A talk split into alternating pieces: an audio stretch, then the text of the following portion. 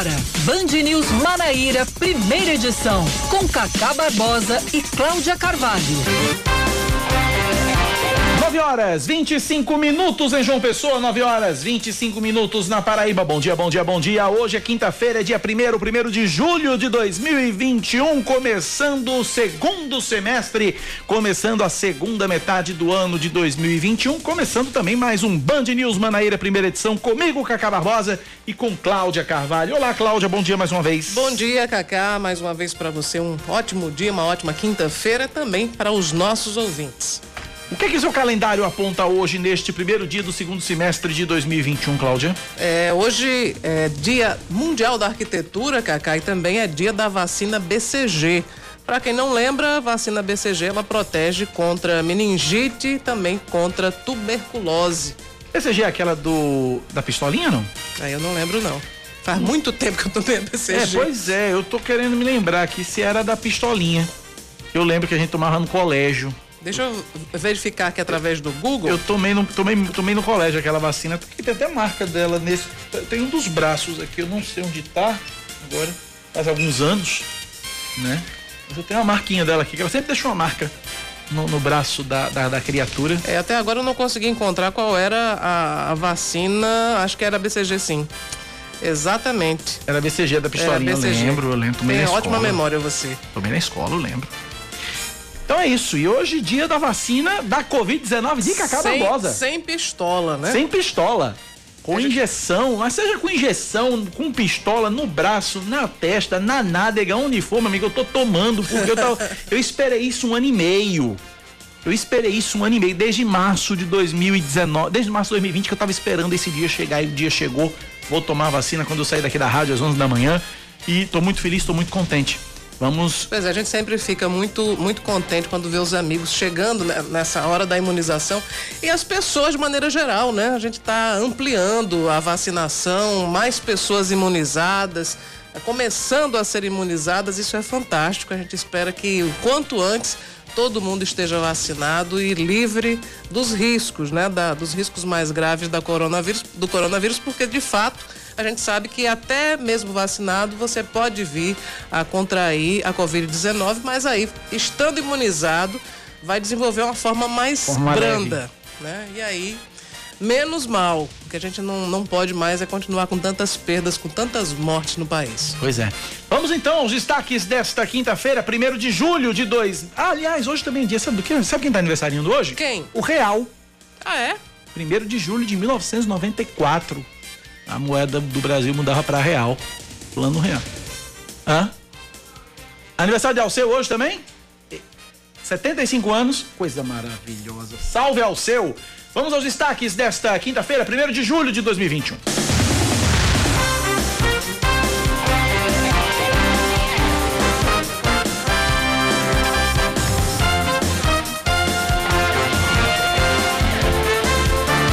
Prefeitura de João Pessoa avança na vacinação contra a Covid-19 e começa a imunizar hoje as pessoas a partir de 40 anos de idade sem comorbidades. São 12 postos, sendo 10 ginásios das 10 da manhã às 4 da tarde e outros dois do tipo drive-thru das 10 da manhã até as 5 da tarde. Gestantes e mulheres que tiveram bebês há no máximo 45 dias também vão ser imunizadas com a primeira dose ou com a segunda para quem completou o período de 90 dias da AstraZeneca e de 28 dias da Coronavac nas cinco policlínicas da capital, de 8 da manhã até o meio-dia. Quem não é gestante ou puérpera e também precisa completar a imunização com a AstraZeneca, recebe a vacina nos drive-thru montados no Mangabeira Shopping e Unip de 8 horas da manhã até o meio-dia, mesmo horário da aplicação do reforço da Coronavac no Liceu Paraibano. O atendimento é exclusivo para quem agendou a vacinação através do aplicativo Vacina João Pessoa ou do site vacina.joaopessoa.pb.gov.br.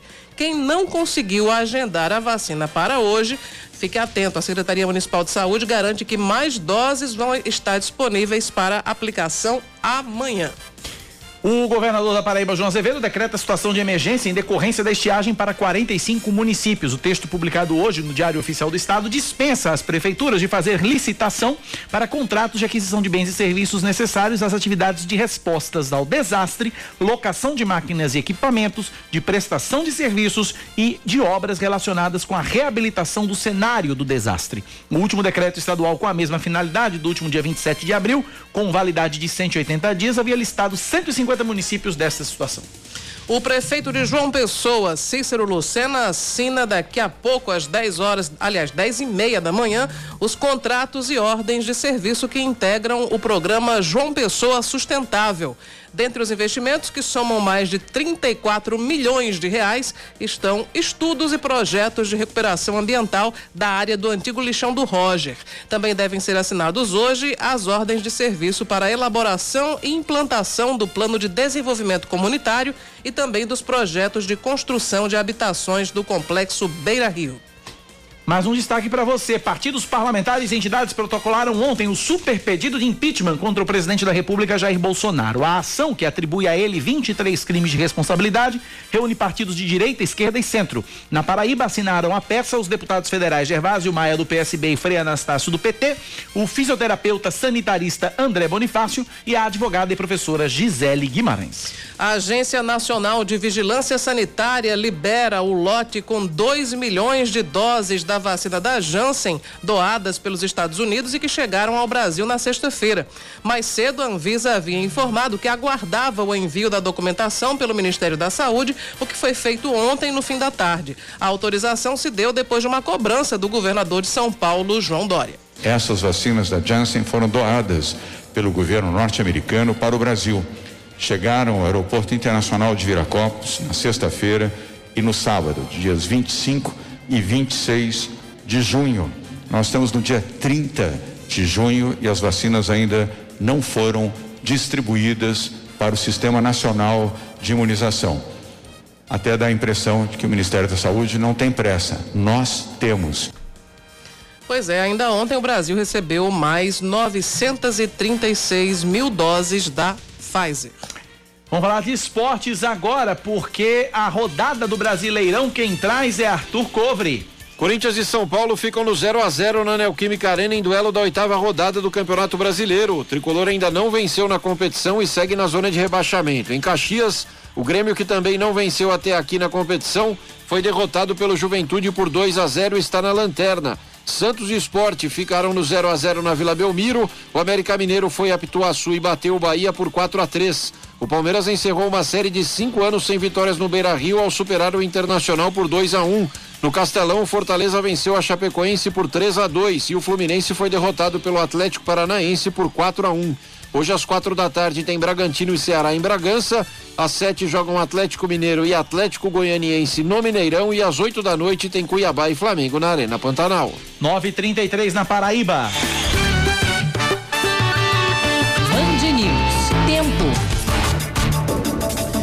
Quinta-feira em João Pessoa, de acordo com a meteorologia, deve ser de chuva durante todo o dia e à noite. Nesse, tempo, nesse momento o tempo está nublado, não está chovendo não.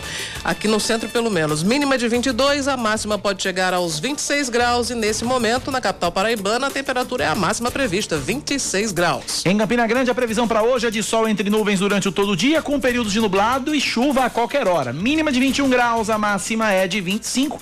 Neste momento na Rainha da Borborema Campina Grande marca aprazíveis e simpáticos e gostosos 22 graus, Cláudia Carvalho. Tá, tá chovendo na Rainha da Borborema. 934 9911 9207 é o nosso WhatsApp. 9911 9207 WhatsApp da Band News FM. Com relação à pistola, Cláudia Carvalho, o Fred dos bancários diz que era BCG, de fato, mas tem um outro ouvinte aqui que lembra, e é verdade, também a vacina contra meningite na década de 70 também foi na base da uhum. pistolinha, pistola de ar comprimido que inclusive, é, é, se fosse Qual hoje. Era a diferença?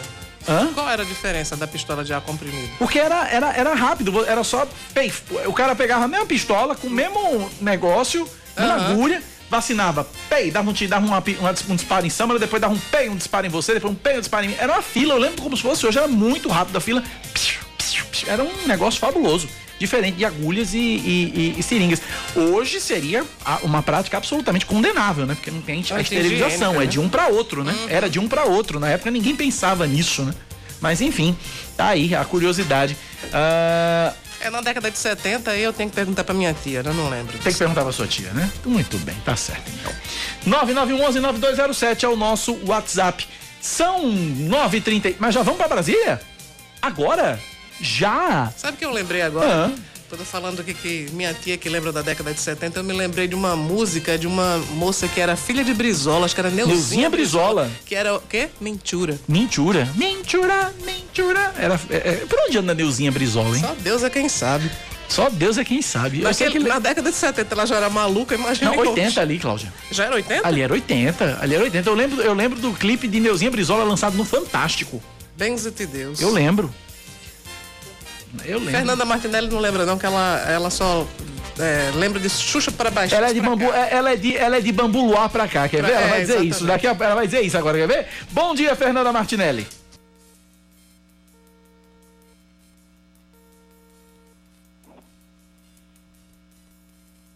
Agora nenhum nem outro aqui, viu? Foi emoção demais. Foi emoção demais, viu? Ah, foi, foi, emoção demais, foi emoção demais. Nenhum nem outro aqui. Vamos ver o que é que, o que, é que pegou aqui com Fernanda Martinelli. Vê aí. A gente está é. fazendo aqui o contato, refazendo o contato com Fernanda Martinelli, que vamos vai lá, trazer informações agora. direto de Brasília. Fala, Fernanda, bom dia. Ah, bom dia a você, bom dia a todos os ouvintes. De ontem para hoje, a movimentação do Congresso Nacional foi extremamente intensa apesar do frio aqui em Brasília, o clima esquentou, né? Porque com a apresentação desse super pedido de impeachment contra o presidente Jair Bolsonaro, foi uma movimentação bem intensa. Vários parlamentares da oposição se uniram com representantes de entidades de classe, com a Associação Brasileira de Juristas pela Democracia, representantes dos índios, da comunidade LGBTQIA apresentar esse super pedido que reúne os 123 pedidos que já estavam esperando pela análise do presidente Arthur Lira em um só. Agora a cobrança é de que Lira analise esse pedido e, se for é, a vontade né, dele, coloque para frente aí para ser analisado pelos demais parlamentares. As acusações são as mais variadas. No total, são 23 acusações desde o início do mandato, mas as mais fortes dizem respeito no combate à Covid. Primeiro, a omissão diante da questão da Covid, a falta de atendimento nos hospitais, de equipamentos para os pacientes.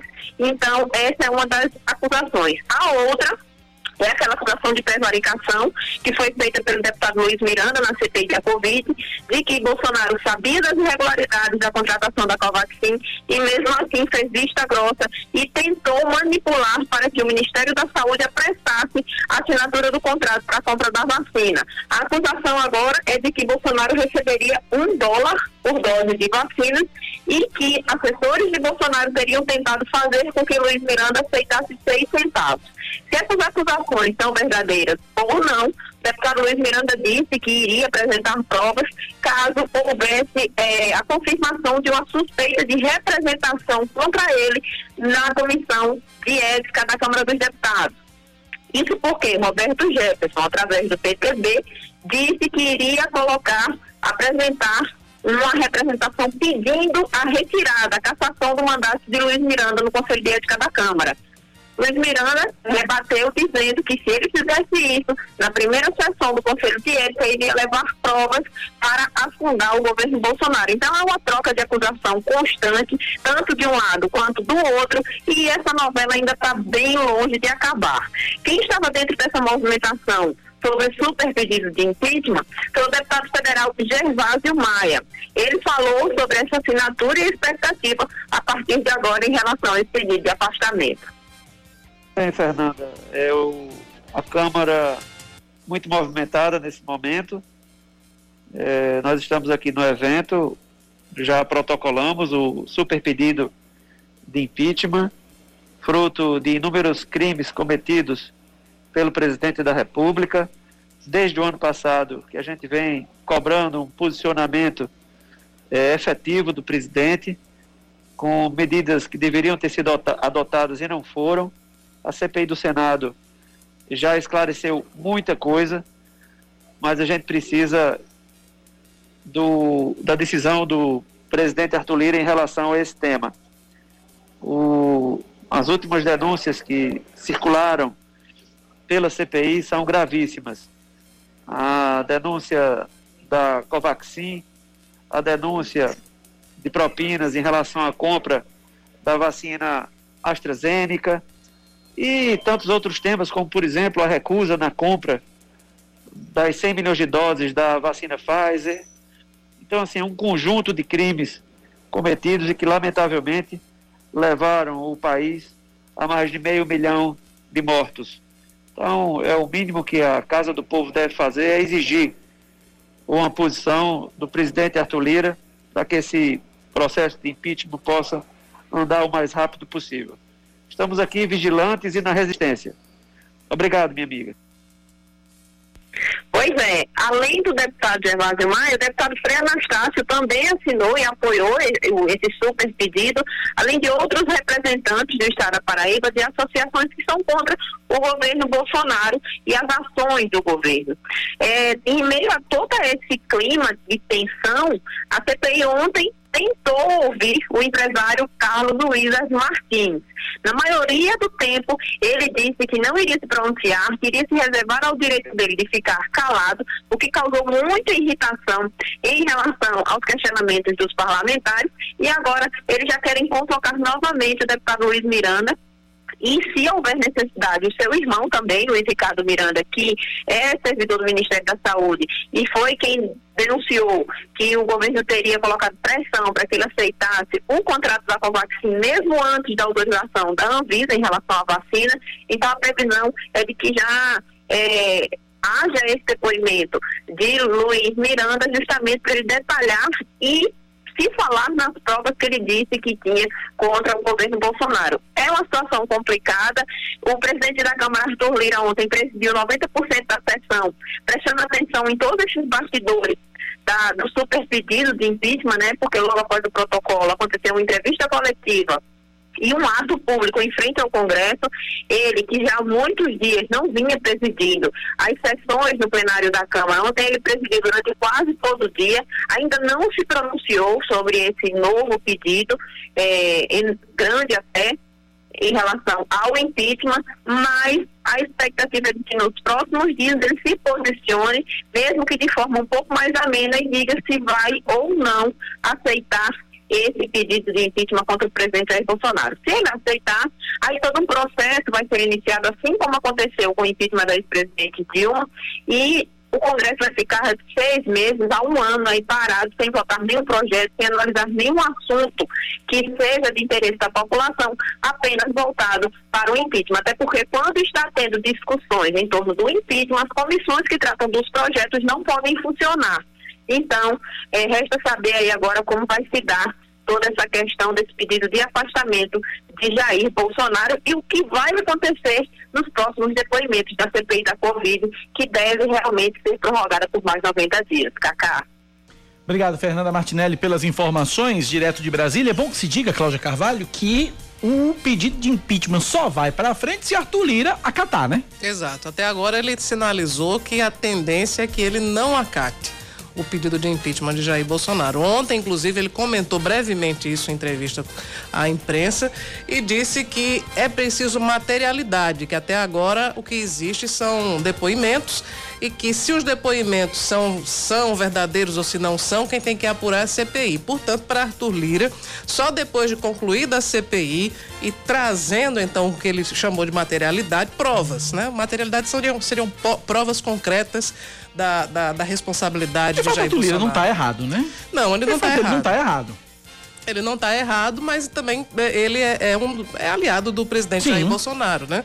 Mas de fato até agora é o que existe... Está sendo conveniente para ele, mas que ele é, não está errado, não está. É, é exatamente. Fato. O que existe contra o presidente Jair Bolsonaro até agora realmente são... São denúncias. São falas, são declarações.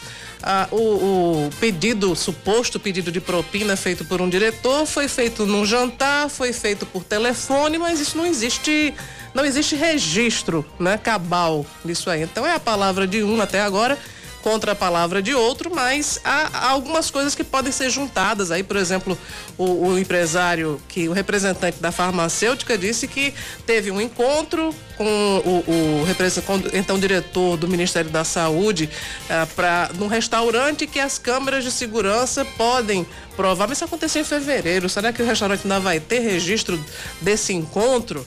Né? Enfim, é muito difícil que ele consiga realmente provar que houve esse pedido de propina. Mas, por outro lado, a oposição juntou aí um monte de pedidos, fez o, o super pedido e Arthur Lira, sobre isso, comentou o seguinte: o que, é que tem de novo?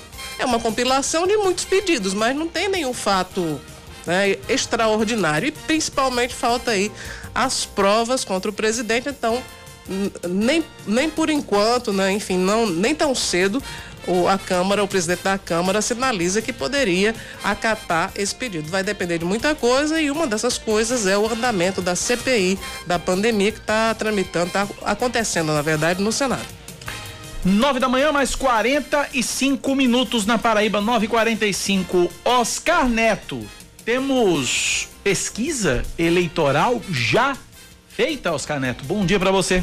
Já sim, bom dia, Cacá, bom dia, Cláudia. Temos a pesquisa em que traz o governador da Paraíba, João Azevedo, com 12,75% da preferência do eleitorado da capital paraibana para o pleito do próximo ano. Segundo essa pesquisa espontânea da BG, do blog do BG Consulte, o ex-governador Ricardo Coutinho do PSB aparece em segundo lugar com 2,88%. Lembrando que essa pesquisa foi feita em João Pessoa, não é uma pesquisa de abrangência estadual. estadual. O ex-prefeito de Campina Grande, Romero Rodrigues, do PSD, seria escolhido por 2,13% dos eleitores pessoenses, seguido por outro ex-prefeito, o de João Pessoa, Luciano Cartacho, com 1,38%. O ex-candidato à prefeitura da capital, o radialista Nilvan Ferreira, do MDB, aparece com 0,63% e o atual prefeito da capital, Cícero Lucena, do Progressista, foi lembrado com 0,50%. Os deputados estaduais Cabo Gilberto e Valber Virgulino, do Patriota, têm 0,25%, a mesma porcentagem do ex-senador Cássio Cunha Lima, do PSDB. A senadora Daniela Ribeiro, do Progressista, e o colega de Senado Veneziano Vital, do MDB, e o deputado federal Rui Carneiro, do PSDB, empatam com 0,13%. 68,25% dos pessoenses não quiseram responder e 10,38% ainda não sabem em quem votar. O resultado dessa pesquisa tem margem de erro máximo de 3,4% e confiabilidade de 95%. Querem comentar antes da rejeição? É, assim, eu, eu vi os números aqui da pesquisa hum. espontânea da estimulada e me parece muito claro que na mente do, do, do pessoense só existe o nome de João Azevedo colocado, né? Uhum. Aí quando você oferece outras opções, por exemplo, me surpreendeu Sim. na pesquisa uh, estimulada que Luciano Cartacho aparece em segundo, aparece com 14,13%, né? Só para explicar para o nosso ouvinte a diferença entre pesquisa espontânea e estimulada, pesquisa espontânea é quando você chega pro, quando você chega de sopetão pro eleitor, pro, pro pesquisador, é o seguinte, me diga uma coisa, se a eleição para governador fosse hoje, você votava em quem? Aí o cara diz o primeiro nome que vem na mente dele. Exatamente. É a espontânea, uhum. é, a lembra, é a lembrança espontânea, é o nome, é, é, é o recall, é, é, aquele nome que está na mente do camarada. E aí a estimulada, a estimulada é a seguinte: o pesquisador ele tem uma, um cartão, um pedaço, um, um, pedaço de cartão com os nomes, normalmente é um, é um, é um círculo, é um disco, né? Ou é um, uma lista, enfim. Ele tem os nomes dos mais lembrados e ele diz: olha, se a eleição fosse hoje, desses candidatos que você está vendo aqui, qual deles você votaria para governador? Essa é a estimulada. Então existe essa diferença, por isso que Cláudia está pontuando aí que tanto na, na, na, na, na, na espontânea. Na espontânea, na... O, o, eleitor lembra de João muito mais. Muito mais. Ele, uhum. ele, diz que votará em João num percentual bem maior. Quando chega na espontânea, na, na, na estimulada, estimulada, que se oferecem outros nomes, aí ele já se posiciona. Mas isso quer dizer o quê? Que ele lembra mesmo é do nome de João. Né? Uhum. Até agora é o nome que está colocado né, no imaginário do eleitorado como candidato natural à reeleição. Os outros nomes, e aí, para João também é muito bom, porque não acredito acredito que Luciano Cartacho e nem Ricardo Coutinho sejam candidatos ao governo. Né? Mas como são nomes que estão quentes na cabeça Sim. do povo, como ex-prefeito, né? E os, que... próprios, e os próprios têm dito que podem ser candidatos uhum. ao governo, se bem que Gervásio Maia já revelou que o plano de Ricardo é ser candidato ao Senado. E outra coisa, até porque esses, esses outros nomes, como Romero, a senadora Daniela Ribeiro, veneziano, são nomes de Campinas. Sim. E, E a aqui em João pesquisa foi em João difícil Pessoa. para ser lembrado aqui em João Pessoa, né? Aquele sentimento de bairrismo prevalece Isso. sim, então pessoas têm dificuldade, né, de É. dizer, ah, eu prefiro um candidato de Campina Grande. Então, E chama atenção exatamente a diferença entre, entre a pesquisa espontânea e estimulada, só frisando mais uma vez, no seguinte. João Azevedo na espontânea 12,75%, Ricardo vem em segundo com 2,88%, uma diferença muito, muito grande. Enquanto que eh, na estimulada, João Azevedo 25,13%, Luciano Cartacho 14,13%, um percentual infinitamente maior do que Ricardo Coutinho, de segundo colocado na espontânea. Então, Pois é.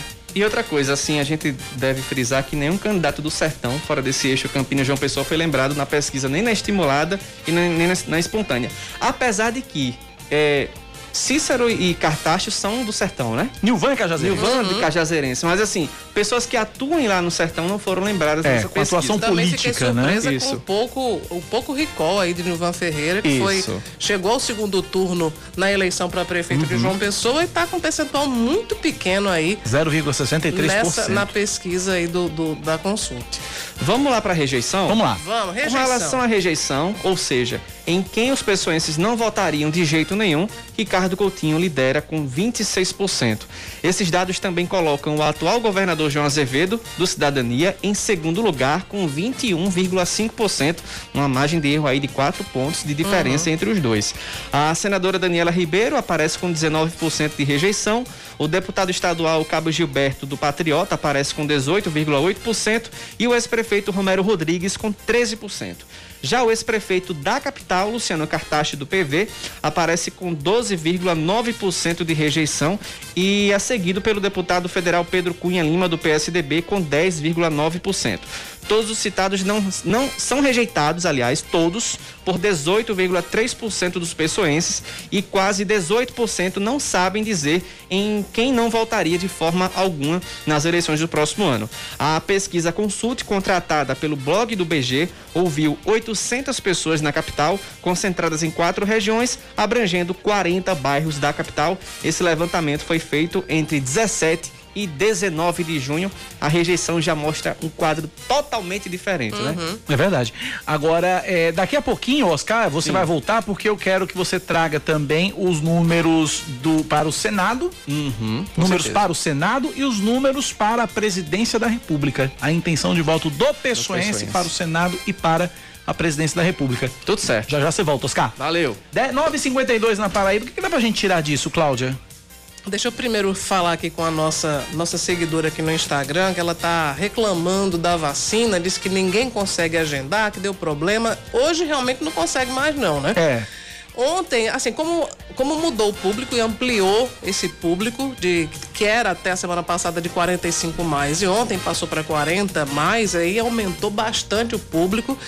Houve uns problemas no sistema da prefeitura, que só abriu realmente, efetivamente, para vacinação às 10 da noite. Pouco antes das 10 da noite. Eu consegui agendar pouco antes das 10. Foi, pois é, mas logo, ah, cerca de 10 minutos, 20 minutos depois, já tinha acabado. Já tinha acabado. a- todas as vagas, porque as pessoas estavam lá de plantão. Então, infelizmente, né, tem muita, quer dizer, felizmente tem muita gente querendo se imunizar. E as doses são limitadas, aí tem que ser feito uma espécie de plantão. Né, no, É. no momento em que a prefeitura anuncia que está abrindo né, o agendamento. Então, a- ontem, por exemplo, um amigo meu me mandou uma mensagem perguntando o que é que fazia. Disse que ah, eu vou me conectar por volta da meia-noite. Disse, não faça isso. Não. Fique de plantão aí na frente do computador, porque assim que abrir você tem que estar conectado, porque acaba muito rápido realmente as vagas. Exatamente. Pesquisa, Cláudio, o que é que dá pra gente tirar aí desses números aí? Muito- é muito cedo até pra você fazer Muito. qualquer tipo de avaliação, né, É, Cláudio? realmente é muito cedo e, e principalmente em relação à oposição, não dá para se ter um, um- panorama definido, porque de fato a oposição não lançou nenhuma candidatura. Né? Agora que, se que a oposição começa né, a se movimentar nesse sentido, a gente sabe nos bastidores, a gente já disse ah, eh, várias vezes aqui, que o candidato da- da- do grupo de oposição que quer estar unido em 2022 é Romero Rodrigues. Mas muito provavelmente até no momento dessa, dessa pesquisa, essa, eh, eh, essa definição ainda não estava tão divulgada e de fato não foi oficializada ainda. Essa pesquisa né? foi feita entre os dias 17 e 19 de junho, então tem mais de 10 dias. Pois é. Então já já tem a quase reunião, 15 dias essa pesquisa. A reunião da oposição não tinha nem acontecido. Não tinha nem acontecido. Tinha nem acontecido. Então a, a, gente sabe que o candidato será Romero Rodrigues, mas essa candidatura de fato não está na, colocada para o grande público. É uma, é uma coisa que ainda está no, no, no âmbito do grupo de oposição, ao âmbito interno. Então, não dá para aferir realmente o tamanho da oposição, porque ela não se colocou como tal. Mas um número com o número da rejeição de Pedro Cunha Lima, corrobora a tese de que o candidato da oposição deve mesmo ser Romero Rodrigues. Exatamente. Pedro pontua mal quando, quando é na, na pesquisa espontânea uh, e, e, estimulada para o governo e tem um percentual expressivo quando se trata de rejeição aqui em João Pessoa, né? 9,55. Daqui a pouquinho a gente traz números para o Senado e números também para a presidência da República. Essa pesquisa é contratada pelo blog do BG junto ao Instituto Consult. São 9 e 55 9911-9207 é o nosso WhatsApp, 9911-9207. Ouvintes aqui reclamando de um esgoto. O cenário é terrível na Tancredo Neves. Vamos ver o que o ouvinte relata aqui pra gente. Bom dia, bom dia a todos da Band.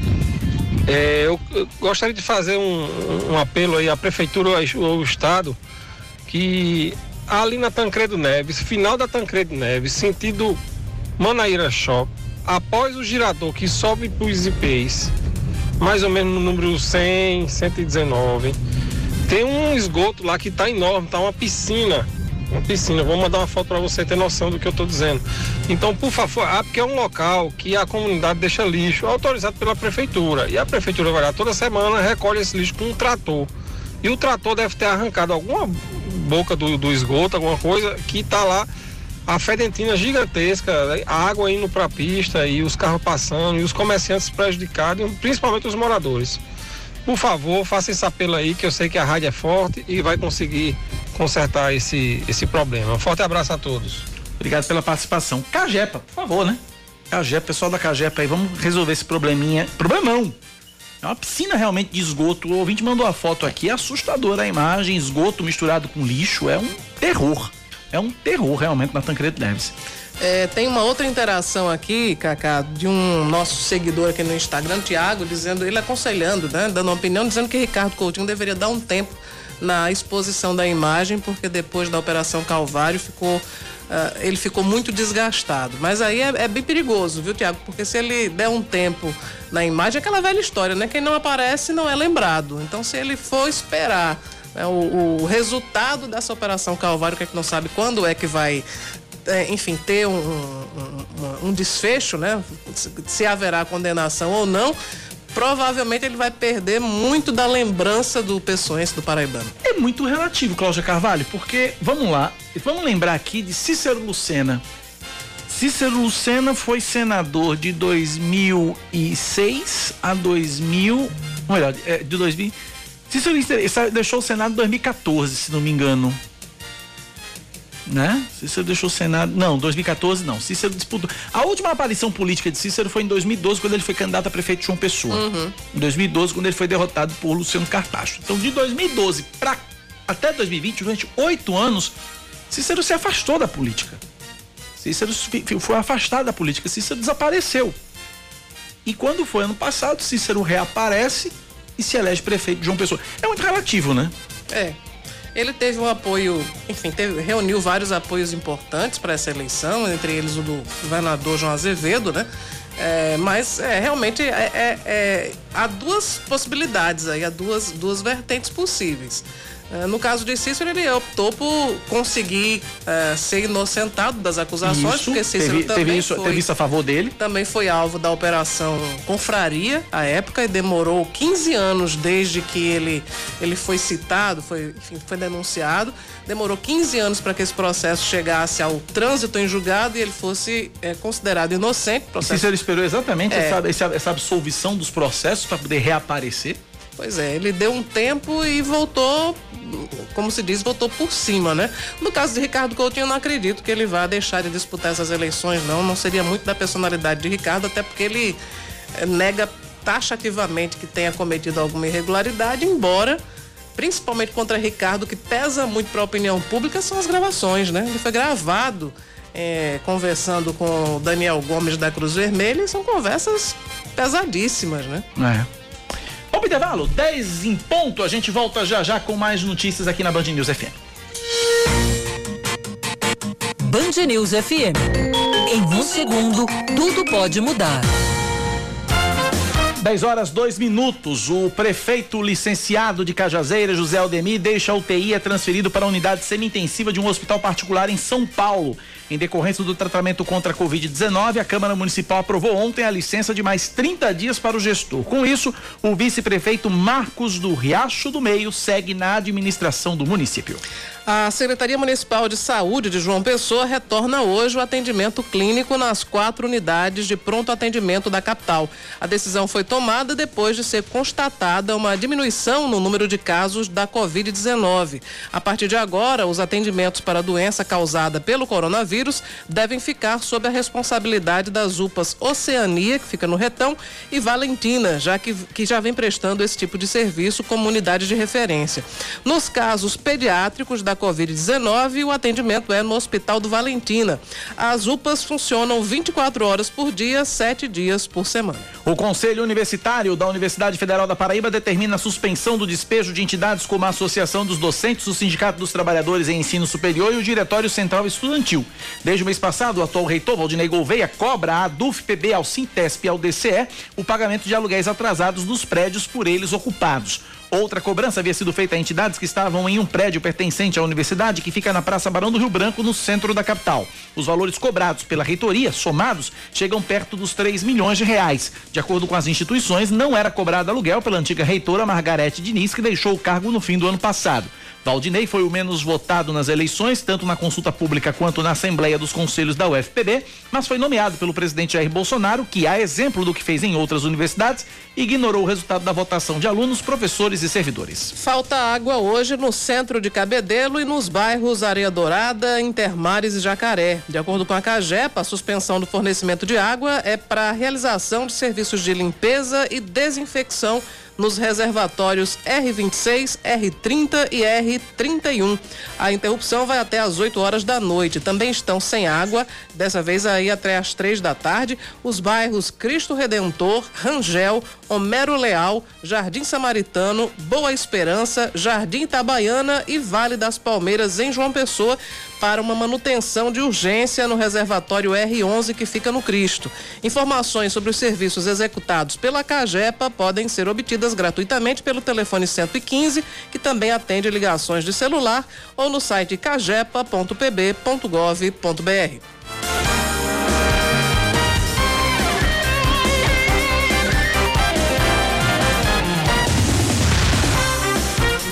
A comissão que analisa a chamada impressão do voto volta a discutir hoje o parecer do relator. De Brasília, o destaque chega com Natália Pazzi. Representantes de partidos contrários à obrigatoriedade do voto impresso voltam a manifestar apoio ao modelo atual da urna eletrônica. Ontem eles se reuniram com o presidente do Tribunal Superior Eleitoral, Luiz Roberto Barroso. A previsão é que a comissão especial da Câmara vote na próxima semana o parecer do relator da PEC, Felipe Barros, favorável à mudança. A ideia é acoplar uma impressora na urna eletrônica com um visor transparente para que o eleitor confira as informações sem tocar no comprovante. Segundo o presidente da corte, Luiz Roberto Barroso, essa mudança abriria espaço para inúmeros pedidos de recontagem. A história do Brasil com voto de papel, desde o Império, foi a história das fraudes eleitorais.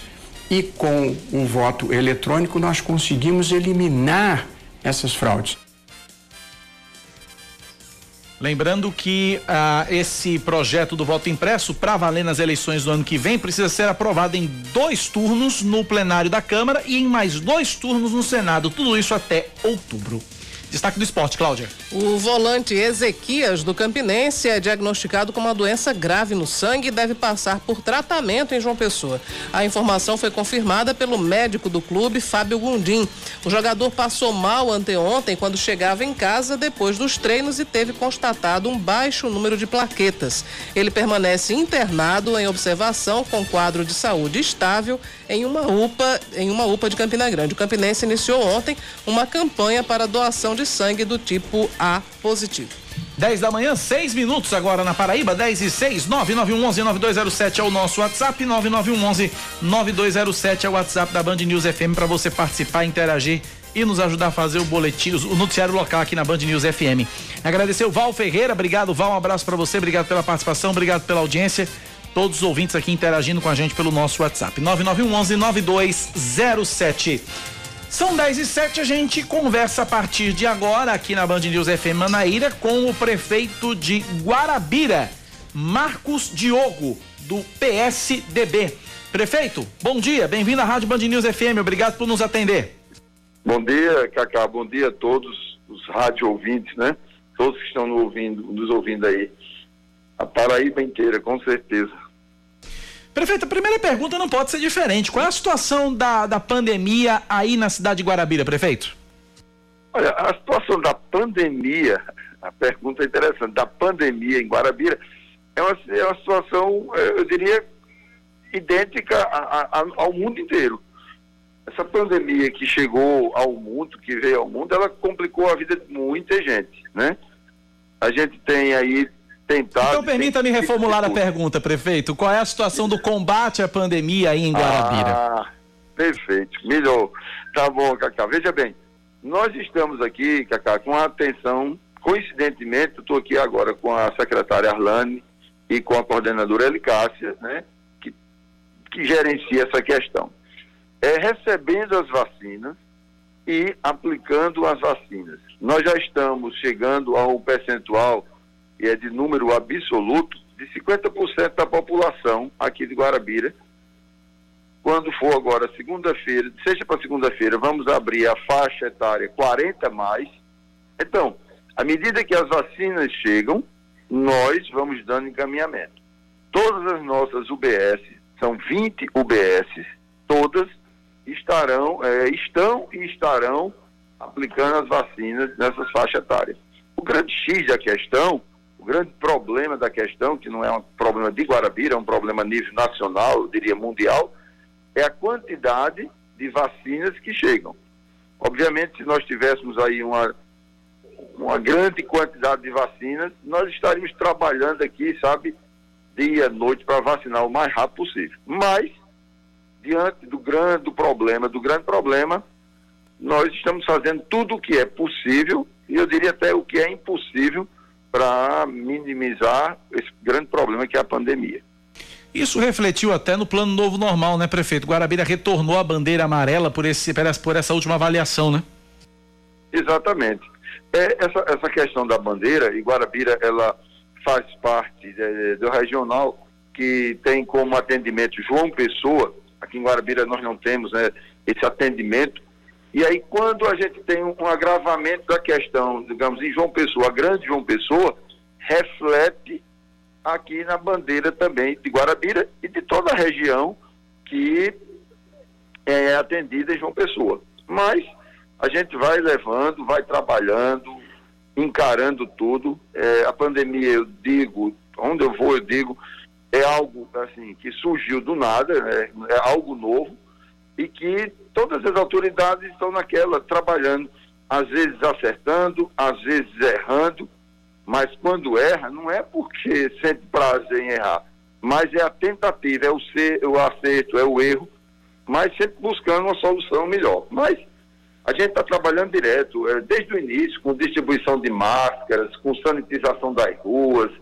com conscientização da população, são carros de som nas ruas avisando, pedindo né, conscientizando a população da importância do distanciamento, da importância da higienização das mãos com álcool, com sabão, enfim, tudo aquilo que está ao nosso alcance, nós estamos fazendo, não estamos medindo esforços.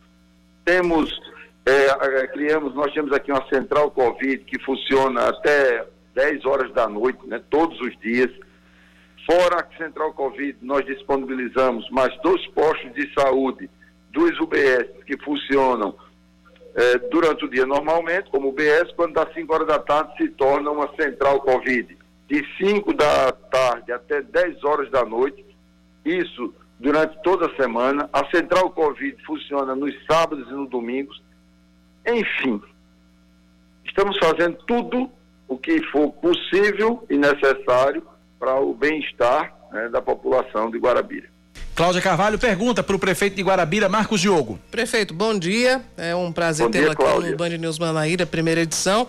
Eu queria lhe perguntar sobre os prejuízos econômicos e como é que a, a gestão tem atuado para enfim, estimular a retomada econômica de Guarabira diante da, da pandemia que modificou a vida de todo mundo e que afetou a economia em toda parte.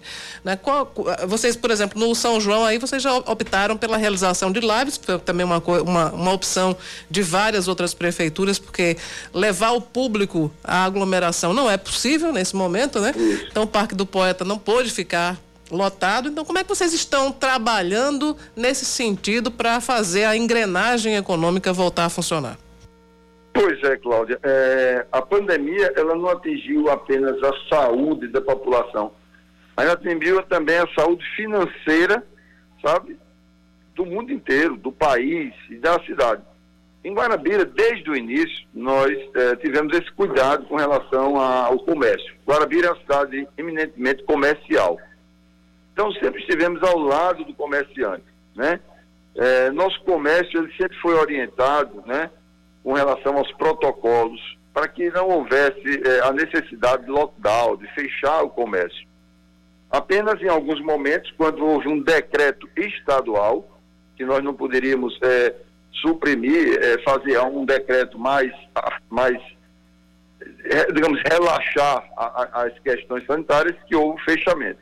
Mas a gente sempre junto do, do comércio. E, obviamente, a prefeitura, naquilo que é de responsabilidade dela, a gente está tentando minimizar esse impacto financeiro para o comerciante, é, com essa questão de cobranças, de taxas, de impostos, tudo isso, a gente não tem como simplesmente é, extinguir a cobrança de imposto, mas nós temos como facilitar, nós temos como é, diminuir esse impacto. É, a criação, essa questão que você falou das lives. Ora, os artistas, é uma classe que foi altamente impactada pela pandemia. E Guarabira foi a primeira cidade do Brasil, olha aí, do Brasil, que apresentou um plano para a utilização dos recursos da Lei Aldir Blanc. Foi a primeira cidade do Brasil a pagar é, essa, essa, esses recursos aos artistas. E depois disso a gente começou a, a produzir lives com artistas né, daqui de Guarabira, para que eles tivessem algum rendimento. Duas coisas. Uma, a gente consegue é, distribuir um pouco de renda para essas pessoas. Não é a, a, aquilo que seria maravilhoso, mas nós conseguimos fazer isso, estamos fazendo e vamos continuar fazendo. E ao mesmo tempo estamos levando também um pouco de alento, de alegria para as casas das pessoas, porque é tanta notícia ruim, é tanta notícia pesada, que a gente também precisa, sabe, mudar um pouco isso. Agora no São João fizemos a live, foram três dias, foi tudo lindo, maravilhoso. Com isso a gente levou alegria para as pessoas, evitou aglomeramento, aglomeração de pessoas e, ao mesmo tempo, beneficiamos cerca de 60 é, artistas guarabirenses, né? ainda teve mais as bandas que tocaram, enfim. A questão econômica é muito difícil. A vida da pessoa humana está em primeiro lugar, não há dúvida nenhuma. Agora, obviamente, a gente também tem que olhar e preservar e tentar preservar a questão, a vida econômica, porque a, a, o mundo tem que continuar depois dessa pandemia. É, prefeito, já que a gente estava falando de arte, é, Guarabira tem um já há, há, vários anos um projeto de estímulo à arte, arte naif. Tem inclusive um museu. E nesse momento Exato. vocês estão realizando um festival internacional de arte naif em Guarabira? Exatamente, né? Tínhamos, temos a, a, a, o festival do Naif, o FIAN, E é um, um festival que o ano passado nós tivemos a participação de 17 países. Esse ano nós tivemos a participação, acho que, de 11 países. Só que esse ano a gente teve que, eh, nós tivemos que nos adaptar e fazer de uma forma eh, digital, de uma forma remota. Né? Tivemos a participação de vários artistas de países que no dia do lançamento se pronunciaram através da, da internet. E ainda hoje a gente está né, divulgando essas, essas obras e a população, né, através do site da prefeitura, está votando é, para a escolha de um desses quadros, né, e aí vai ser contemplado com um, um, um prêmio, uma votação popular. É importantíssimo a gente, mesmo diante de tanta dificuldade, de tanta coisa, como eu disse, notícia ruim, a gente preservar, a gente continuar é, dando esperança à população. Não adianta a gente ficar só dizendo que é o fim do mundo, que vai se acabar, não. Estamos trabalhando paralelamente. É trabalhando no combate ao Covid, é trabalhando com, sabe, com a saúde, mas também trabalhando na, em tudo outro. É infraestrutura, é educação, é cultura, tudo isso. E Guarabira vive dando exemplos, né? De como fazer isso, com muita responsabilidade, com muito cuidado, com os recursos públicos, vamos fazer. Então, o, você lembrou bem, o Festival Naif, o FIAN, é prova disso. E mesmo diante de tanta dificuldade, a gente consegue fazer as coisas funcionarem, consegue levar cultura para a população. A gente já está chegando, né, a, aos minutos finais dessa nossa conversa, prefeito. Eu queria saber se o senhor tem planos eleitorais para 2022 ou se pretende cumprir o mandato até o fim. Não, sem dúvida. Eu fui eleito para ser o prefeito de Guarabira e serei o prefeito de Guarabira. Mesmo porque, é, diante do, do cenário, não tem, não há, não há espaço, aí sim, não há espaço para esse tipo de especulação. O ano 2022 será um ano importantíssimo para o Brasil, né? Iremos escolher, iremos votar presidente da República, iremos votar deputados federais, iremos votar senadores, governadores. Então, o, pelo menos o meu ponto de vista é que os prefeitos eleitos, eles têm que estar prontos e têm que estar dando suporte à nação, ao Brasil, aos estados, às cidades, para que não haja uma descontinuidade, seja do lado da saúde, nesse momento tão complicado que é a pandemia, seja também nessa questão de reestruturação e soerguimento da economia como um todo. Imagina aí se os prefeitos resolverem abandonar os postos para ir tentar cargos eletivos. Aí é o fim do mundo, pelo amor de Deus. Aqui em Guarabira pode ter certeza que nós vamos dar continuidade ao nosso trabalho. Trabalho na saúde, na educação, na cultura, na infraestrutura, na ação social. Tudo isso tem que continuar trabalhando e trabalhando fortemente, cada vez mais fortemente. Essa questão da pandemia, ela afetou todos os setores. Então, temos muito a fazer e nós vamos continuar fazendo, com, sem sombra de dúvida. Conversamos, portanto, com o prefeito de Guarabira, Marcos Diogo. Prefeito, obrigado pela atenção conosco e com nossos ouvintes. Um forte abraço. Tá, eu que agradeço, Cacá, Cláudia. Um bom dia para vocês. E vamos em frente. Aqui em Guarabira tem um, um ditadozinho que a gente sempre termina dizendo que aqui em Guarabira o trabalho não para e não vai parar. Isso é fundamental para que a gente consiga superar momentos tão difíceis. Tá bom? Um abraço a todos, um abraço a todos os ouvintes. Um abraço, obrigado, prefeito. 10 e 20 intervalo, a gente volta já já. Você está ouvindo Band News Manaíra, primeira edição. 10 horas e 22 minutos e nós estamos de volta com o Band News Manaíra, primeira edição. A Prefeitura de Cabedelo começa hoje a vacinação para quem tem a partir de 41 anos de idade. As doses vão ser aplicadas no Cabedelo Clube, no centro e também no Colégio QI, em Intermares, até as duas horas da tarde. Também continua hoje a imunização dos outros grupos prioritários que ainda não foram atendidos. A CPI da Covid quebra os sigilos telefônico e telemático do paraibano Tércio Tomás, assessor especial da Presidência da República e apontado como líder do chamado Gabinete do Ódio. A comissão também aprovou a quebra do sigilo de Lígia Nara Arnaud, irmã de Técio. Os parlamentares investigam o assessor por possível compartilhamento de fake news, incluindo conteúdos em relação às vacinas contra o coronavírus. Nas redes sociais, Técio se pronunciou sobre a decisão e disse que se tratava de desespero da CPI e afirmou que a irmã não faz parte do governo. O Tribunal de Contas do Estado reprova as contas relativas ao ano de 2019 do ex-prefeito de Lucena, Marcelo Monteiro. O parecer que teve como relator o conselheiro Arnóbio Alves Viana indicou o não recolhimento de contribuições previdenciárias, gastos com pessoal acima do limite da Lei de Responsabilidade Fiscal e o não cumprimento do percentual mínimo de 25% para os gastos com educação. O Tribunal de Contas do Estado também apontou que a Prefeitura apresentou déficit financeiro durante o ano. Mais um destaque para você aqui na Band News FM: mais de 200 mil famílias paraibanas ainda não deram entrada no cadastro da tarifa social da tarifa de energia elétrica, tarifa social da energia elétrica, mesmo atendendo aos pré-requisitos elaborados pelo governo federal. Ah, de acordo com a Energisa, atualmente são cerca de 480 mil famílias cadastradas e tendo direito a descontos que vão de 10 a 65% na conta de luz. Os maiores descontos são para quem consome até 30 kWh por mês. Para ter direito ao benefício, é preciso ser inscrito no CAD único e comprovar renda de até meio salário mínimo por pessoa. Valor que sobe para três salários mínimos caso haja um parente com um paciente com doença que necessite de aparelhos continuamente ligados. A tarifa social também vale para idosos ou pessoas com deficiência que recebam BPC, benefício de, continu, de prestação continuada, e tenham renda de até um quarto do salário mínimo. A partir de hoje, a tarifa da bandeira vermelha do patamar 2 da energia elétrica fica mais cara. De acordo com a Agência Nacional de Energia Elétrica, a tarifa passa de R$ 6,24 para R$ 9,49 para cada 100 kWh consumidos, uma alta de 52%.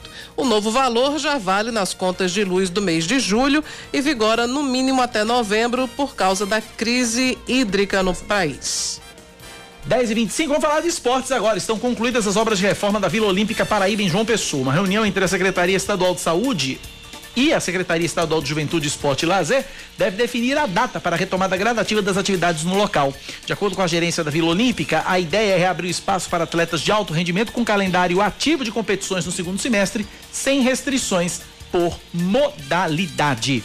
10 e 26 na Paraíba, 10 da manhã, 26 minutos. Oscar Neto, agora você traz os números da pesquisa blog do BG Instituto Consulte para o Senado Federal. Lembrando que é uma pesquisa feita apenas na cidade de João Pessoa, Oscar, os números. Vamos lá, segundo essa pesquisa também estimulada para o Senado, o radialista Nilvan Ferreira aparece na liderança com 19,38% da preferência do eleitorado pessoense. Em seguida aparece o ex-senador campinense Cássio Cunha Lima do PSDB com 11,63%. O ex-governador do estado Ricardo Coutinho eh, aparece em terceiro lugar com 10,88%. O deputado federal Efraim Filho do DEM seria o escolhido por 10,5% dos eleitores pessoenses, seguido do ex-prefeito da capital Luciano Cartacho do PV com 6,63%. Em sexto lugar aparece o deputado federal Agnaldo Ribeiro do PP com 4,75%. O padre Luiz Couto, do PT, aparece em seguida com 4,13% da escolha da população da capital. E em último lugar figura Bruno Roberto, ele que é filho do deputado federal Wellington Roberto, do PL, com 0,38%.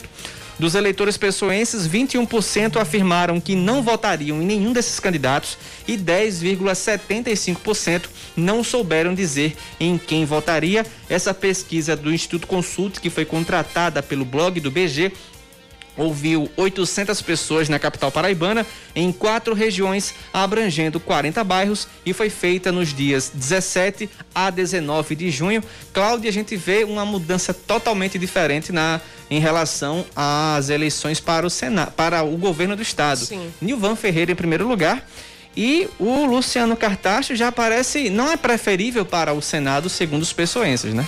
Pois Não é. é tão é, preferível. Essa pesquisa, só, eu, eu perdi um pouco o iníciozinho. Sim. Você trouxe esses números são da, da espontânea ou Da estimulada? estimulada para o Estimulada, Senado. certo. Isso, quando- Então é Nilvan Ferreira em primeiro. Cássio Cunha Lima é, em segundo e em terceiro Ricardo Coutinho. Pois é. É, realmente o nome de Nilvan está esclarecida a Uhum. minha dúvida, né?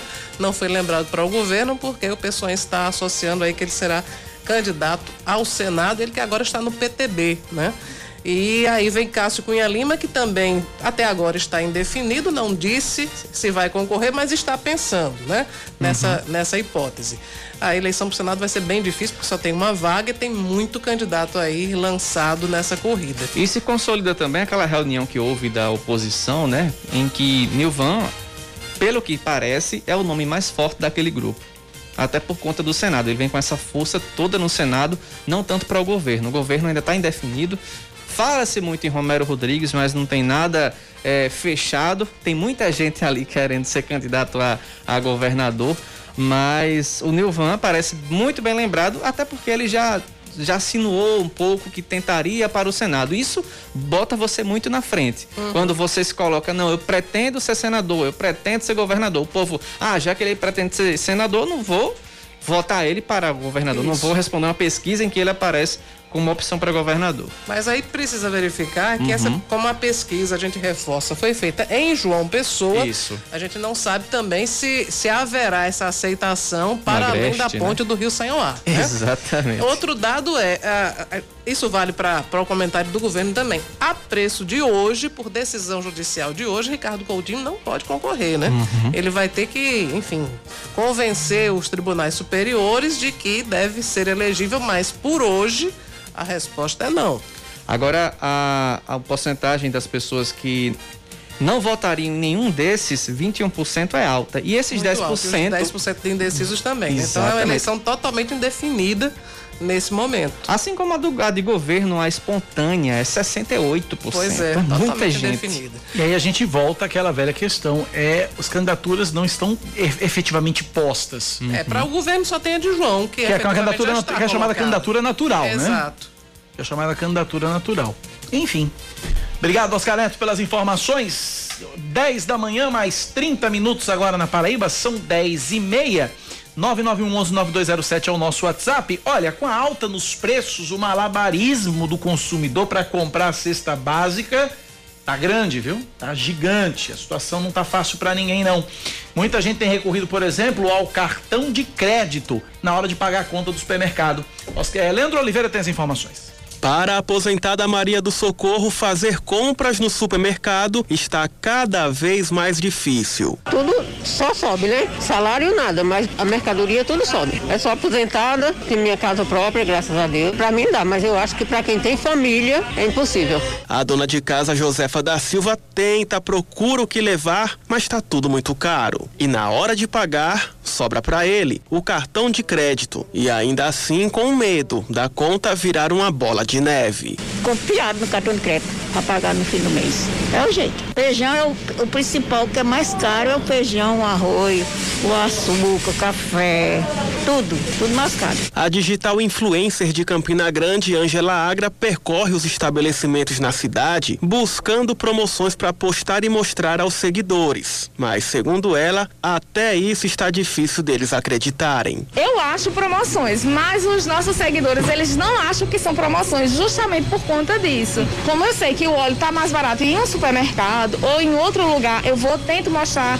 o local que temos um precinho acessível para eles. De acordo com o economista Geraldo Medeiros, o grande vilão do momento é o dólar. O especialista deixa claro que a situação está difícil mesmo, porque para economizar as pessoas cortam do carrinho de compras os produtos supérfluos. Só que isso já foi feito há muito tempo. Hoje a gente está discutindo o básico, como você falou. E com a renda que se tem, com altas de preços tão grandes, acaba eh, faltando muita coisa básica no carrinho. Significa subconsumo, significa necessidades não atendidas. Isso é capitalismo. É fundamental que a renda ela seja suficiente para atender às necessidades do trabalhador e de sua família. Infelizmente, nós temos uma corrosão completa do poder aquisitivo do trabalhador brasileiro. O Diese fez uma pesquisa para saber como está o bolso do brasileiro e a conclusão não foi a das melhores. O levantamento levou em consideração o preço médio da cesta básica para alimentar uma família de quatro pessoas por mês, o que dá cerca de 690 reais e representa mais da metade de um salário mínimo, que é de 1.100 reais. Ainda segundo o órgão, o salário de um brasileiro deveria ser cinco vezes mais, ultrapassando a casa dos 5 mil reais.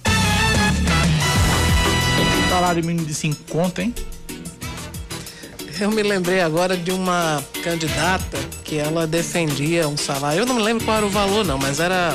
Para a época, isso já faz vários anos, ela defendia um salário, vamos dizer assim, hipoteticamente, seria de 3 mil reais. Aí, quando ela foi gravar o guia eleitoral dela, era paraibana. Foi gravar o guia eleitoral dela e o, o cinegrafista que estava trabalhando quase que voluntariamente na campanha dela disse: Mas como é que a senhora defende um salário desse e me paga tão pouco, né? É uma contradição. Mas, de fato, realmente, para atender o que diz a Constituição, né, que o salário mínimo deveria ser suficiente para uma série de, de gastos que são essenciais e na Constituição cita até o lazer, realmente o salário mínimo teria que ser uma outra, um outro valor muito superior aos atuais 1.100 reais, não é 1.100 reais o salário mínimo? 1.100. 1.100. 10 da manhã, mais 34 minutos na Paraíba, 10 e 34 Hoje é quinta-feira, é dia dele. Direito e Poder, com Ricardo Sérvulo. Doutor Ricardo Sérvulo, toda quinta-feira com a gente. O assunto da semana, doutor Ricardo Sérvulo, foi o caso de Lázaro, o serial killer do Distrito Federal. Houve desrespeito aos direitos humanos na captura e na morte de Lázaro, doutor Ricardo? Bom dia. Bom dia, Cacá. Bom dia, Cláudia. Bom dia, ouvintes da Band News, da, da Manaíra FM. É uma satisfação estar aqui com vocês. Veja só, é, esse foi um assunto é, falado durante, é, não só essa semana, mas há 20 dias, né? Hoje, o que? 20, 23 dias né, que se fala nesse assunto por conta mais do que isso, porque houve a perseguição, a perseguição em si 20 dias, mas do ocorrido até a perseguição é 20, 25 dias, 26 dias mais ou menos. Porque isso começou no, no entorno, né? No entorno de Brasília, né? Naquelas, uma daquelas cidades satélites lá de Brasília. Olha, essa, essa questão a gente tem que refletir no, no, no, numa, numa situação macro.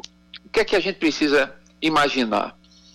O Estado Democrático de Direito, ele, ele possui é, essa característica, né, como a, a, a autodenominação, a significação disso, que é a democracia dentro de um ordenamento jurídico, mas ao mesmo tempo ele pressupõe regras, ele pressupõe o que a gente chama, os contratualistas chamam, né, como Rousseau é, fala, eles falam de nós abrirmos mão de nossas liberdades para que a paz, a hegemonia, a harmonia da sociedade prepondere.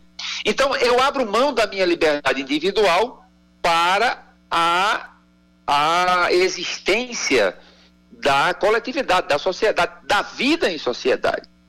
A partir do momento que eu estou no, no Estado Democrático de Direito, mas eu quebro regras do Estado Democrático de Direito, eu estarei sujeito também àquilo que foi feito, que foi pactuado no chamado contrato social, que é o quê? Que é o acordo da sociedade. A sociedade convenciona através dos seus políticos, através da, do, do, do, do que seja é, conveniente para o grande grupo, para o senso comum, de fazer leis. E a partir do momento que essas leis são editadas, você estará sob a égide, sobre, sobre a, a, o comando maior dessa lógica normativa, dessa, dessa, desse teto legal. Então, quando você quebra essas regras, e aí Lázaro, ele teve é, o estupro de uma, de, uma, de uma senhora, a morte de toda a família, ele matou o pai de família, matou os dois filhos, um de 15 anos, outro de 21 anos, e a esposa, a mãe dessas crianças, ela foi estuprada, depois ela foi morta, ou seja, ele não deu a menor chance de defesa a quatro pessoas da mesma família. A quatro pessoas.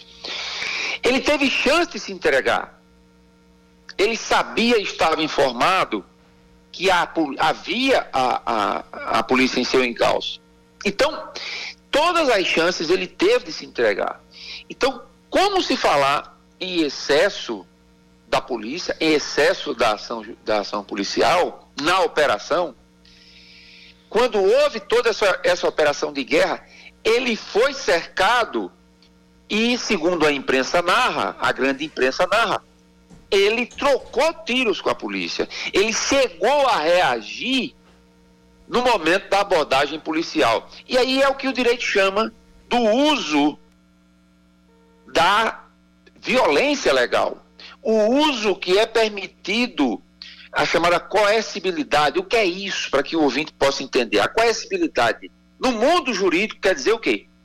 Uso da força. E a força proporcional para fazer cumprir a vontade da lei.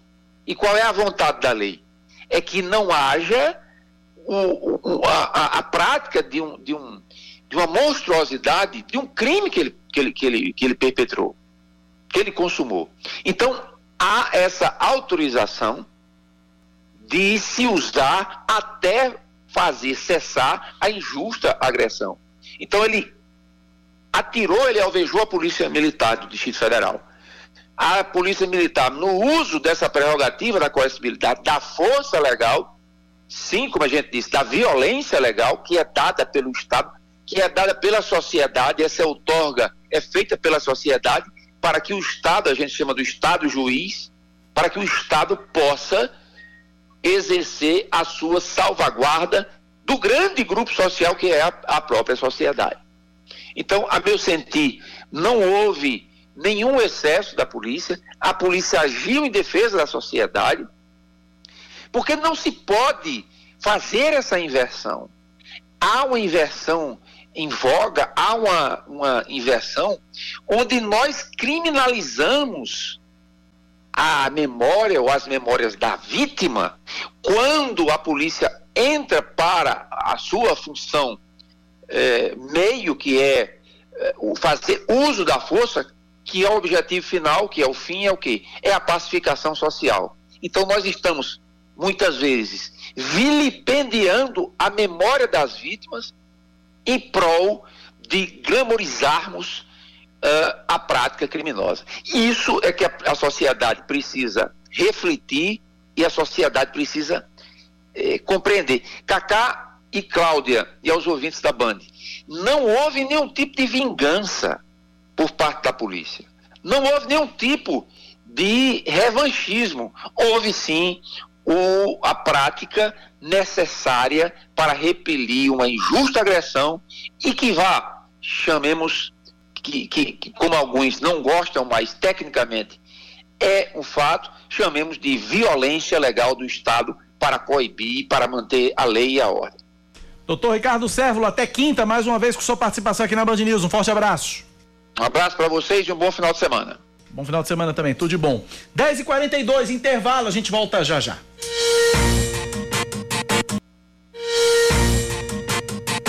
Band News FM. Em um segundo, tudo pode mudar. Você está ouvindo Band News Manaíra, primeira edição. 10 e 45 caem mais uma vez os índices de ocupação de leitos de UTI para pacientes adultos com a Covid-19 em duas regiões do estado. A taxa passou de 53 para 50% na Grande João Pessoa e de 60 para 55% em Campina Grande. No sertão, a taxa de ocupação permanece em 74%. Ontem foram confirmados 1.733 novos casos da doença, com 13 mortes. O número de pacientes recuperados passou de 260 mil, sendo 1.588 somente nas últimas 24 horas. Anteontem foram 2.187 pacientes que atestaram cura clínica, número maior que os 1.783 novos casos. Iniciada em abril, a campanha de vacinação contra a influenza aplicou em João Pessoa apenas 107.621 doses, o que representa 34% da meta de imunizar 90% da população que compõe os grupos prioritários. Para isso, a Secretaria Municipal de Saúde está reforçando o chamamento para o imunizante que protege contra os três tipos de vírus que mais circulam no hemisfério sul: influenza A, H1N1 influenza B e influenza A H3N2. Nesse momento podem ser vacinadas gestantes, puérperas e crianças de seis meses a menores de 5 anos, 11 meses e 29 dias, também os trabalhadores de saúde, professores, pessoas a partir de 60 anos, pessoas com comorbidades, também aquelas que têm deficiência permanente, caminhoneiros, trabalhadores de transporte coletivo, também trabalhadores portuários, profissionais das forças de segurança, do sistema prisional, população privada de liberdade e adolescentes e jovens em medidas socioeducativas. As doses contra a gripe estão sendo aplicadas no Centro Municipal de Imunização na Avenida Rui Barbosa, na Torre, também nas policlínicas municipais e, e nas unidades de saúde da família. O Tribunal de Justiça da Paraíba divulga hoje no Diário da Justiça Eletrônico a 31 primeira lista de preferência de precatórios que somam somam aproximadamente 15 milhões de reais. São contemplados 347 beneficiários maiores de 60 anos, pessoas com deficiência e doentes graves. Os pagamentos começam após a conclusão dos, após a conclusão dos pagamentos da trigésima lista publicada em 1 de março. A capital paraibana vai ter um Natal iluminado por 34 dias em 2021. De acordo com o secretário municipal de turismo, Daniel Rodrigues, a ideia em João Pessoa é semelhante à iluminação temática de Gramado, no Rio Grande do Sul. O projeto, intitulado de Natal dos Sentimentos, vai de 3 de dezembro até 6 de janeiro, dia de Reis, e prevê que a cidade seja iluminada desde a Orla até o Parque da Lagoa, passando pela Avenida Epitácio Pessoa e também pela Praça da Independência. A ação, executada por meio de parcerias público-privadas, também vai ser expandida para outras áreas da capital e deve injetar na economia cerca de 80 milhões de reais e criar 3.700 empregos diretos e indiretos, aumentando em 200% o fluxo de turistas. O ministro da Saúde, Marcelo Queiroga, procura um novo nome para assumir o Programa Nacional de Imunizações de Brasília, Rafael Procópio. A chefe do Programa Nacional de Imunização, Franciele Fantinato, vai deixar o cargo após nove meses na função. Decisão essa que foi comunicada nessa última quarta-feira. Ela assumiu em outubro do ano passado após a aposentadoria de Carla Magda, que ficou no posto por oito anos. Fantinato é investigada pelo Senado na CPI da pandemia, após convocação feita pelo senador Otto Alencar, do PSD da Bahia. A decisão de deixar o cargo, ainda não explicada oficialmente nem publicada no Diário Oficial, acontece após o STF autorizar uma acariação entre ela e a médica Luana Araújo, que já depôs a CPI. As duas devem ficar frente a frente em uma nova sessão da comissão para que sejam esclarecidas declarações e acusações. Na decisão do ministro Luiz Roberto Barroso, ela deverá comparecer, mas terá o direito resguardado de ficar em silêncio caso queira durante os questionamentos e poderá ser acompanhada de um advogado e não sofrerá com medidas restritivas. O pedido de convocação dela se deu por conta de uma nota técnica que ela teria editado que garantia a aplicação de qualquer dose de vacina contra a Covid-19 em gestantes que tomaram a vacina da AstraZeneca.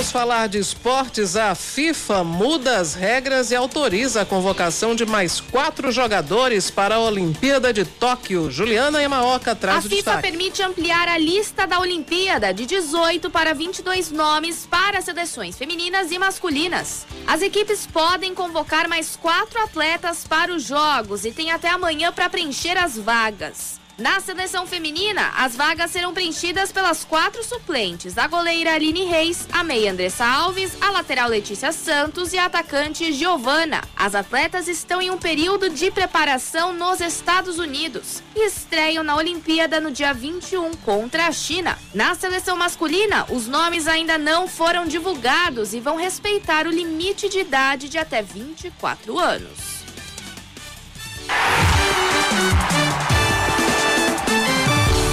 Esportes com Yuri Queiroga.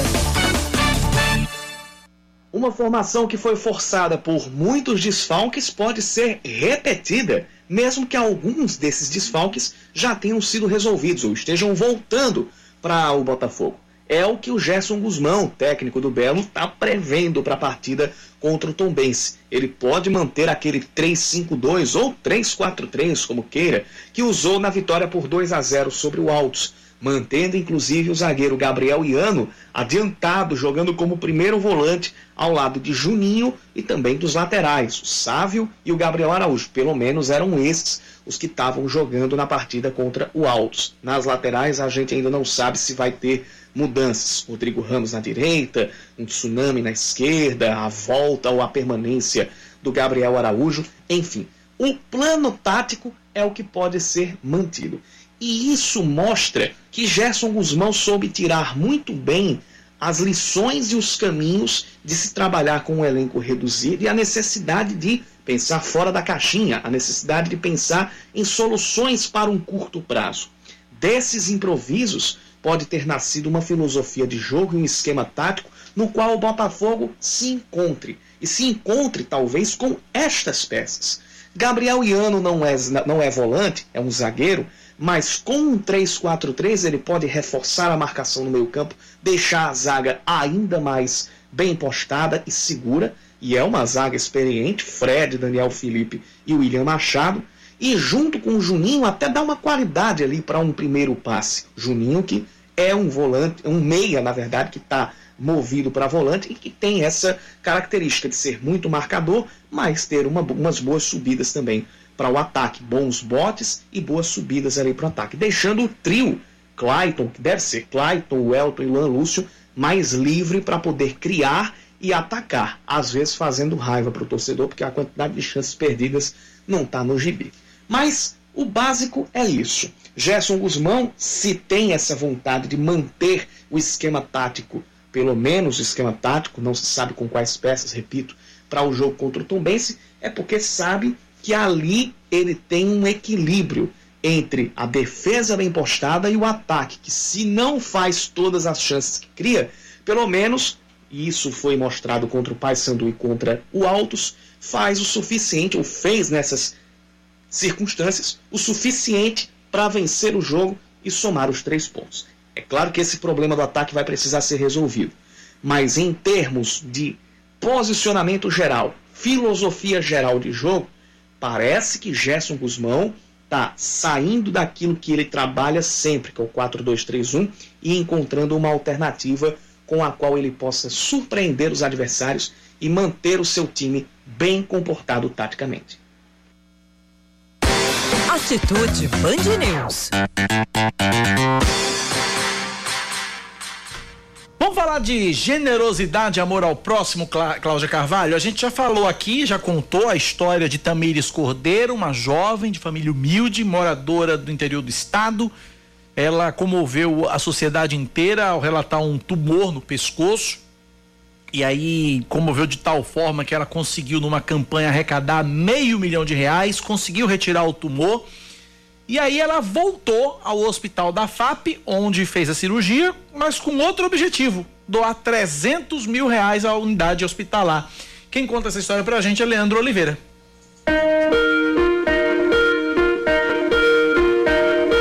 Depois de 15 dias da cirurgia para a retirada de um cisto no pescoço, Tamires Cordeiro voltou à Fundação Assistencial da Paraíba, a FAP, e desta vez para doar 300 mil reais. A atitude da jovem de 17 anos que mora no sítio São Tomé, zona rural de Alagoa Nova, surpreendeu a todos, inclusive o diretor da unidade, o médico Derlope das Neto. Uma surpresa extremamente importante para o Hospital da FAP, né? Partindo da sensibilidade da Tamires que recebeu recursos para poder fazer, enfim, sua cirurgia e agraciar também outras pessoas que estão buscando o Hospital da FAP para o tratamento do câncer.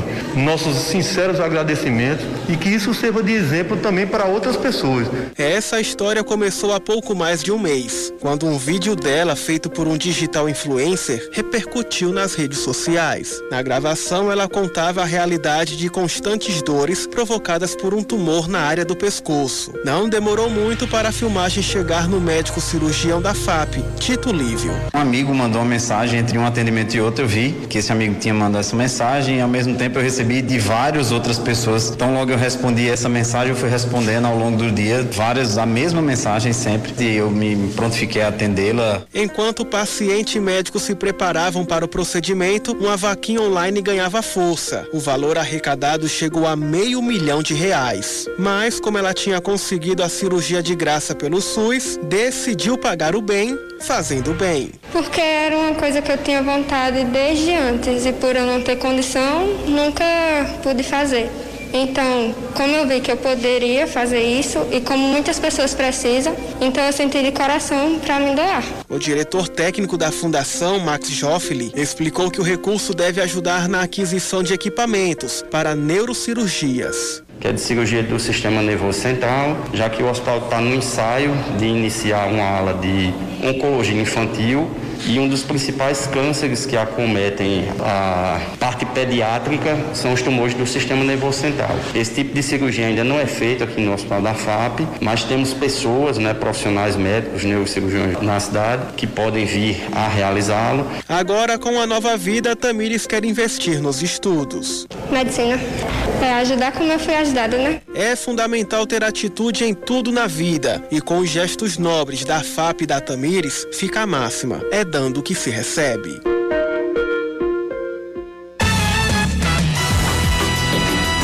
Dez da manhã, 57 minutos. Cláudio Carvalho, a última das últimas. É, Cacá, a gente vai trazer aqui uma informação terrível sobre um crime. Inclusive, você já noticiou ontem no Brasil Gente Paraíba, mas um casal em Campina Grande, a, né, uma mulher e o, o companheiro dela foram presos. Eles são suspeitos de terem espancado Sim. até a morte um garotinho de dois anos de idade.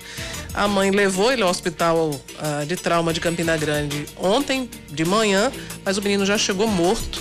E quando os médicos examinaram o corpo, viram que ele estava cheio de hematomas. A Então, mãe estava sob efeito de drogas, o pai tem passagens é ex-presidiário. polícia, ex-presidiário e tudo mais. É, enfim, é uma história tristíssima. Ainda não está esclarecido o que é que aconteceu, porque o padrasto responsabiliza a mãe e a mãe responsabiliza o padrasto. Vai ter audiência de custódia hoje, Hoje, sobre, sobre, sobre com eles dois para saber o que é que vai ser feito desse casal.